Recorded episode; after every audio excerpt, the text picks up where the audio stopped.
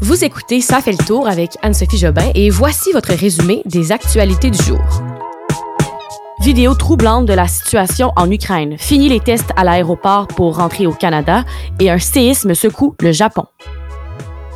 Bon mardi tout le monde, j'espère que vous allez bien. C'est encore Anso au micro. On y va sans plus tarder avec les actualités d'aujourd'hui, le mercredi 16 mars. Je commence avec la citation de papa, donc la citation du jour sur l'actualité. Elle porte sur la diplomatie aujourd'hui. Je vous la lis. La diplomatie, c'est de donner des coups de pied au derrière des gens en leur serrant la main avec un sourire. On fait référence beaucoup à la diplomatie lors du conflit en Ukraine. Alors voilà pour la citation. Sinon, je vous parle encore une fois aujourd'hui des nouvelles des dernières 24 heures là, euh, en Ukraine. Je vous résume le plus possible ce qu'on a entendu dans les médias.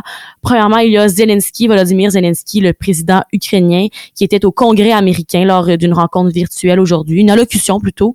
Il s'est adressé aux élus. Il a demandé donc à Joe Biden d'être le leader du monde et le leader de la paix.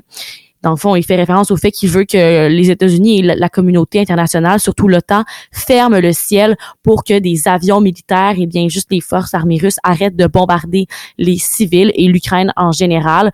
L'OTAN a encore dit non aujourd'hui, alors il refuse de fermer le ciel. Je vous rappelle que ça, c'est parce que si l'OTAN décide de faire ça, la Russie pourrait bien se fâcher puis aller attaquer des pays de l'OTAN. Alors pour le moment, le, ciel est toujours ouvert et ça brasse pas mal. Il a aussi fait une comparaison au 11 septembre pour faire comprendre aux Américains ce qu'ils vivaient, ce que le peuple ukrainien vit en ce moment. Et euh, l'horreur du conflit a d'ailleurs été présentée dans une vidéo troublante. Euh, peut-être que vous l'avez vu. On voit des enfants ensanglantés, des immeubles détruits, des civils en larmes, des familles qui se séparent. C'est vraiment une vidéo difficile à regarder. Et ça, c'était vraiment un vibrant appel à l'aide aux Américains. D'ailleurs, parlant d'attaques sur les civils, les forces russes auraient bombardé un théâtre de Mariupol où des centaines de civils étaient réfugiés. Mariupol, c'est encore cette ville où je vous dis là depuis quelques jours que ça brasse et que ça va pas très bien.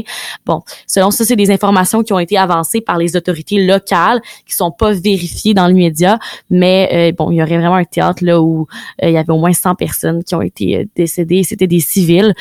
Sinon, le ministère russe de la Défense, lui, s'est défendu en disant qu'ils n'ont pas fait cette frappe aérienne.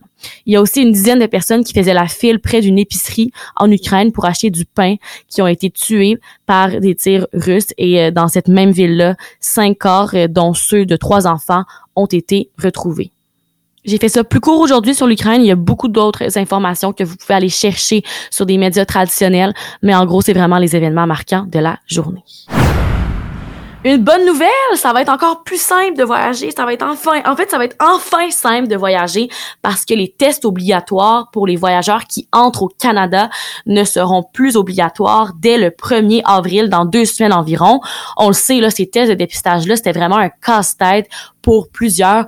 Et aussi, c'était pas mal de sous, hein, c'était pas mal d'argent. Alors, le fédéral, le fédéral, pardon, avait quand même assoupli quelques mesures récemment. C'était un petit peu moins compliqué de voyager, mais reste que c'était vraiment pas motivant pour les gens de venir au Canada ou pour nous de partir, hein, parce que tu disais, ah, je reviens, faut que je fasse un test, faut que je paye de l'argent ou ça va peut-être être compliqué. Si le test est positif, ben, je peux peut-être pas revenir. Bref, c'était un gros casse-tête. C'est terminé. Mais là, jusqu'au 1er avril, quand même, il faut toujours des tests. Si vous faites un test PCR, c'est, euh, il doit être fait 72 heures avant votre vol et le test rapide, c'est 24 heures avant votre vol. Je vous rappelle que c'est pas obligatoire que ce soit PCR. Ça peut être un test rapide, mais il doit être fait en clinique. Le gouvernement Legault va mettre fin à l'état d'urgence sanitaire dans les prochaines semaines, mais les mesures exceptionnelles vont être quand même maintenues jusqu'à la fin de l'année, au cas où une autre vague nous frapperait, comme cette fameuse sixième vague qui inquiète de plus en plus. En gros, ce que ça veut dire, c'est que dans le projet de loi, Québec se garde un petit pouvoir de modifier ou abroger tous les décrets et donc euh, permettre l'allègement graduel des mesures. Ça, ce que ça veut dire en gros, c'est que la plupart des mesures pourraient demeurer en vigueur jusqu'à la fin de l'année en cours. Euh, par contre, on va se le dire, c'est des mots, c'est des mots, mais ça va mieux. Il y a presque plus de restrictions sanitaires au Québec à part le masque. Alors, euh, ça va quand même bien. Mais ce qui fâche, par contre, l'opposition en ce moment, c'est qu'on déclare la fin de l'état d'urgence, mais on conserve ces mesures sanitaires. Alors, pour certains, ça fait pas trop de sens. L'Est du Japon a été secoué mercredi soir par un violent séisme. On parle d'un séisme de magnitude 7,3. Ça a aussi provoqué ça un petit tsunami sur une grande partie de la côte Est, là, mais euh, aucun dégât majeur n'a été signalé pour le moment. Je vous parle de l'histoire de la petite Anne-Sophie, 10 ans, de Gatineau, qui s'est enlevé la vie à un si jeune âge. Je vous partage cette histoire parce que ça en dit long sur peut-être des fois les ressources qui manquent ou l'appel à l'aide qui n'est pas assez entendu par certaines personnes, tu sais, à peine 10 ans.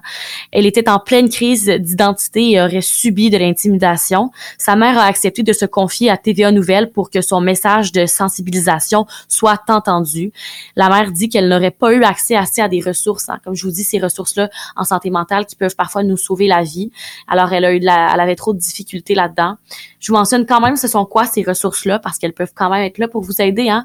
Il y a le 1866 appel, mais aussi des ressources adressées aux plus jeunes comme tel jeune au 1 800 263 2266. Je termine avec le petit tour dans le passé pour voir ce qui a marqué l'actualité en date d'aujourd'hui. Je vous parle du 16 mars 2014 parce que c'est un gros lien avec la guerre en ce moment, euh, le conflit en Ukraine. C'est sûr que là, je peux pas vous expliquer exactement euh, tout ce qui se passe avec la Crimée, mais je vais vous résumer vite vite qu'il y a donc huit ans, euh, ça partait un peu là-bas, il y avait déjà des tensions, hein, et lors d'un référendum populaire, la Crimée a voté pour se séparer de l'Ukraine et rejoindre la Fédération de la Russie. C'était en 2014, et ça, c'était malgré l'opposition de nombreux pays. La Russie, avait ensuite annexé la région, et depuis, ben, les tensions sont assez grandes là-bas. Et voilà, c'est tout pour aujourd'hui. J'espère que vous avez apprécié. On se retrouve demain jeudi pour un prochain résumé des actualités du jour. Bonne soirée tout le monde.